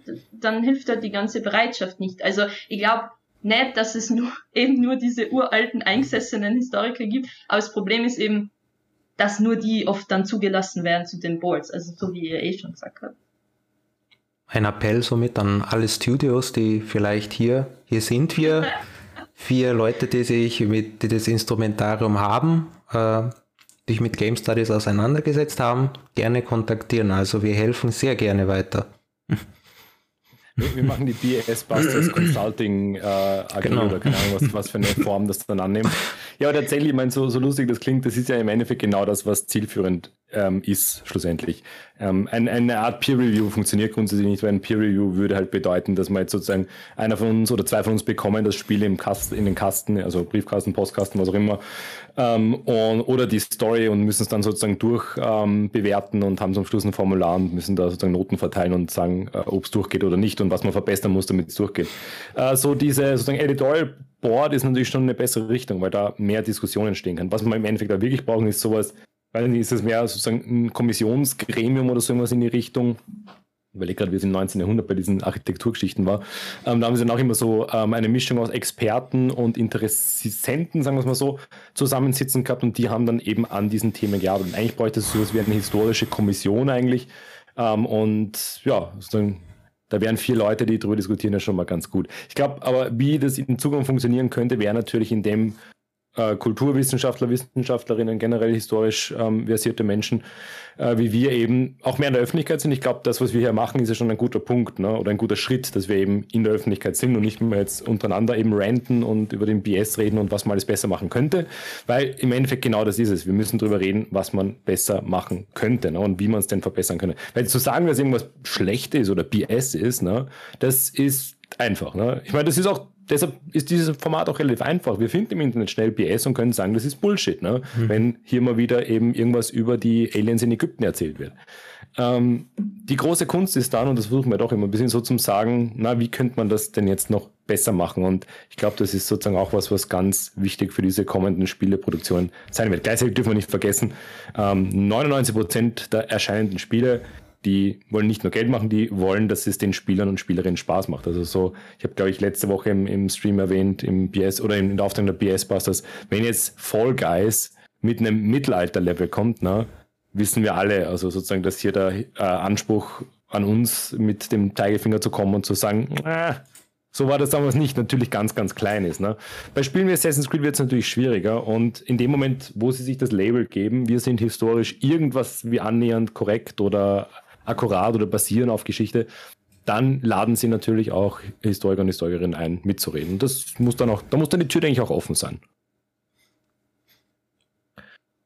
Das hört sich jetzt nach Outro und nach BS-Meter an, oder? Es, es bisschen, ich, ich, denke auch, wir haben gerade einen ganz guten Punkt. Und ich meine, mhm. nur wenn wir jetzt hier, ich schaue auf die Uhr, wir sind ja schon ganz gut auch unterwegs und unsere, wir sind eigentlich so eh Richtung Maximallänge. Ne? Wir wollen ja unsere Zuhörer und Zuhörerinnen nicht überfordern mit zu viel äh, BS-Busting wir können ja die Diskussion, oder ich bin mir ziemlich sicher, wir werden diese Diskussion oder in einer anderen Form sicher in der Konstellation mal weiterführen. Fand das sehr, sehr nett. Aber wir müssen jetzt tatsächlich ein bisschen BS-Mieter ähm, sozusagen ein, Urteil sprechen. Ne? Die Frage ist jetzt mal, ähm, wir haben jetzt über so viele Themen geredet. Ne? Worüber wollen wir denn jetzt nochmal de facto urteilen? Ne? Weil wir haben jetzt so viele, sagen Kleopatra-Bilder in Popkultur. Ist das sowas? Ja, schwierig. Also da haben wir ja jetzt ganz wenig angeschnitten, oder? Also da jetzt so generalisierend, obwohl man. Aufs Spiel zu schneiden. Vielleicht. Spezifischer. Das wäre vielleicht spezifischer, ja. Also Anja, du bist die Gastbusterin, die Gast-BS-Busterin, ne? Jetzt waren es fast die Ghostbuster, ne? ähm, du, du, hast uns super spannende Sachen erzählt und du darfst jetzt sozusagen, darfst es jetzt die schwierigste Aufgabe von allen, das jetzt sozusagen auf einen Satz irgendwie zusammenbringen und sozusagen den potenziellen BS hier in die Mitte stellen und dann sprechen wir sozusagen unser Urteil. Also sollen wir jetzt schon urteilen oder soll ich einfach sagen, über was wir urteilen wollen? Wie, wie du magst. Du kannst, was, was dir lieber ist. Wenn du natürlich schon urteilst, dann machst du eine Vorlage, das ist auch gut. Achso, und ja, der BS-Meter, der geht von 0 bis 10 circa. Also 10 wäre sozusagen äh, ganz schlimm. Ganz schlimm. Ganz schlimm, okay. ganz schlimm. Und null ist sozusagen super wissenschaftlich fundiert und perfekt und so weiter. Das goldene Nugget, ja. Das goldene Nugget, ja. Okay. Okay, also ich würde vorstellen, wir urteilen über Assassin's Creed Origins, weil ich finde, da haben wir gerade, da haben wir mehrere Ebenen auch irgendwie gedeckt. Und I call Bullshit, aber auf der Skala sage ich 6 von 10. Okay. Mhm. Also zur Einordnung 6 von 10 ist, glaube ich, ganz gut. Ähm, das erfundene Mittelalter wäre also schlimmer bisher, weil wir äh, überlegen auch immer so ein bisschen im, im gesamten BS-Busting. Ne? Nee. Ähm, und äh, also fühlt sich für mich aber ganz gut an. Ja? Ähm, ich schließe vielleicht gleich an. Ich habe es halt nicht gespielt. Ne? Das heißt, ich kann jetzt nur sozusagen auf euren Erzählungen und Ausführungen es basieren. Ne? Mir klingt es aber auch eben sozusagen klassische Fallgruben, ähm, ziemlich Standard Frauendarstellung mit dem Versuch, es aufzubrechen, da wieder mehr reproduzieren. Gut, ich mache Mitte, ich sage, es ist ein 5er BS, es ist ein Videospiel, die, die geben sich den Mantel von hier historisch etc. Wir kennen es. Ne? Es ist nicht so schlimm wie eine Weltverschwörungstheorie, die Leute auf die Barrikaden zum Kapitolsturm bringt, aber es ist auch nicht so schön, ähm, dass die Leute jetzt gebildet ähm, am Spielende dastehen. Also ich gebe ihm 5.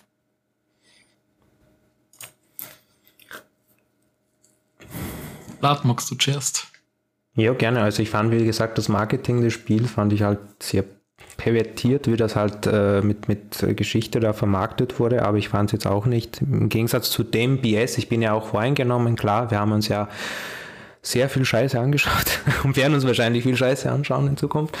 Äh, da würde ich tatsächlich mit dem Andreas mitgehen, mit 5 von 10, weil das muss man sich sehr genau anschauen, bis man da den BS entdeckt, das wird man sich also als normaler Spieler unter Anführungszeichen, beziehungsweise als normale Spielerin, pff, ob man das bemerkt, das ist halt schwierig, ne? Ja.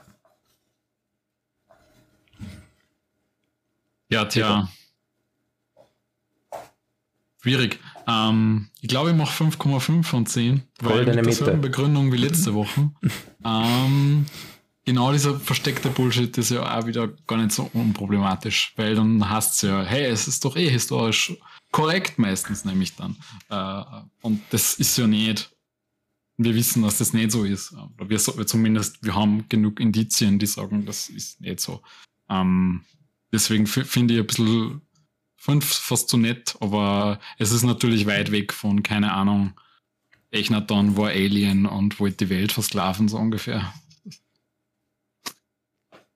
Hervorragend, dann kommen wir so auf eine Durchschnittswertung jetzt ähm, Historiker, also ich als Historiker bin ja auch so ein Rechengenie, wir haben irgendwo so, glaube ich, 5,5 landen wir irgendwo, ne? 5,7 irgendwas periodisch. Also das erste Spiel tatsächlich, was hier jetzt mal so beurteilt wird, ne? Assassin's Creed Origins kommt hier so mittelmäßig weg. Es ist nicht das Ende der Bullshit-Welt, aber es ist auch nicht die große Erleuchtung. Das heißt, ich bedanke mich in erster Linie mal ganz, ganz herzlich, Anja, bei dir als unsere äh, Gast-BS-Busterin. Vielen Dank, dass du dabei warst. Danke, es hat viel Spaß gemacht. Es hat total viel Spaß gemacht, es war auch super, super spannend. Dann danke auch an den Peter und den Vlad. Und wir sehen uns definitiv in der nächsten Folge. Und wie war der Autospruch letztens? Vorsicht vor dem Bullshit. Bis dann.